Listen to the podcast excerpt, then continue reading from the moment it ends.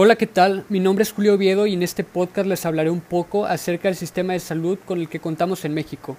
Y bueno, es importante saber que anteriormente se contaba con un sistema denominado Sistema Nacional de Protección Social en Salud. Sin embargo, este sistema cuenta con diversos problemas como lo son la descentralización, la gran heterogeneidad, el, el hecho de que no se garantiza un funcionamiento regular y también que el paquete de servicios que se proporciona a quienes forman parte de este sistema es realmente bastante restringido, de tal manera que los derechohabientes, bueno, debían mantener un gasto bastante elevado.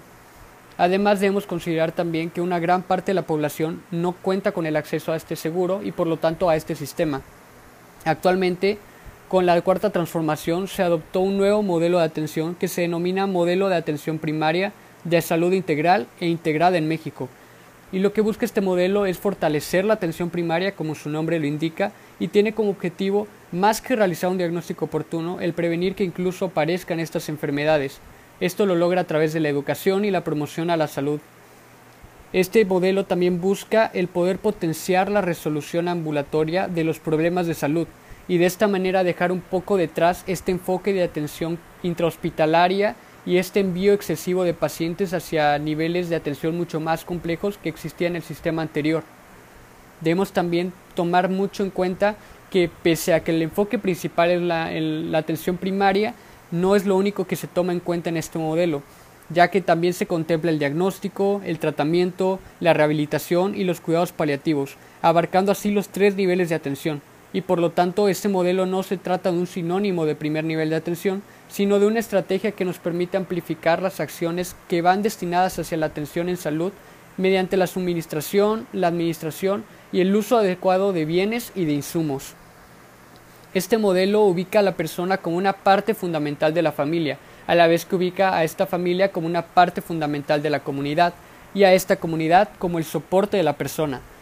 Esto lo hace con la finalidad de poder articular la atención primaria a la salud desde un enfoque que sea familiar y comunitario,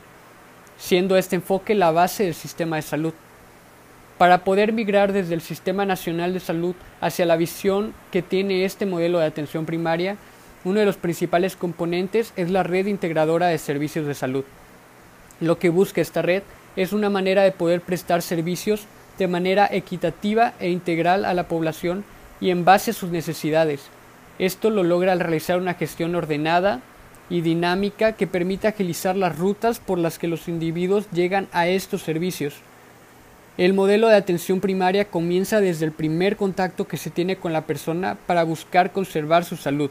y este modelo pues es ejecutado y evaluado por medio de los denominados distritos de salud,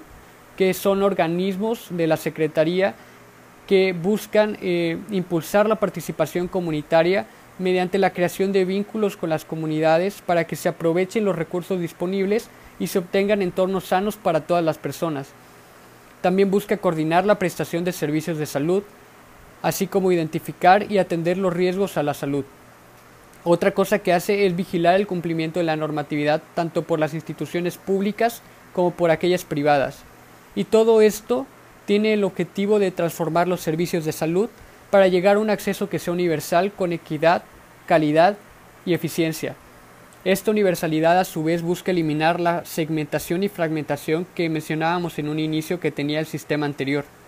y esto para constituir un sistema que sea único y que permita a los mexicanos vivir de manera digna y sana, pues sabemos que no existe una mejor manera para mantener la salud que la prevención algo que sin duda es bastante necesario en nuestra cultura, en la que normalmente no acudimos al médico hasta que el padecimiento que nos afecta afecta también a nuestro entorno y nuestra vida cotidiana. Con esto terminamos el episodio de hoy. Eh, agradezco su atención, espero que les haya gustado y manténganse sanos.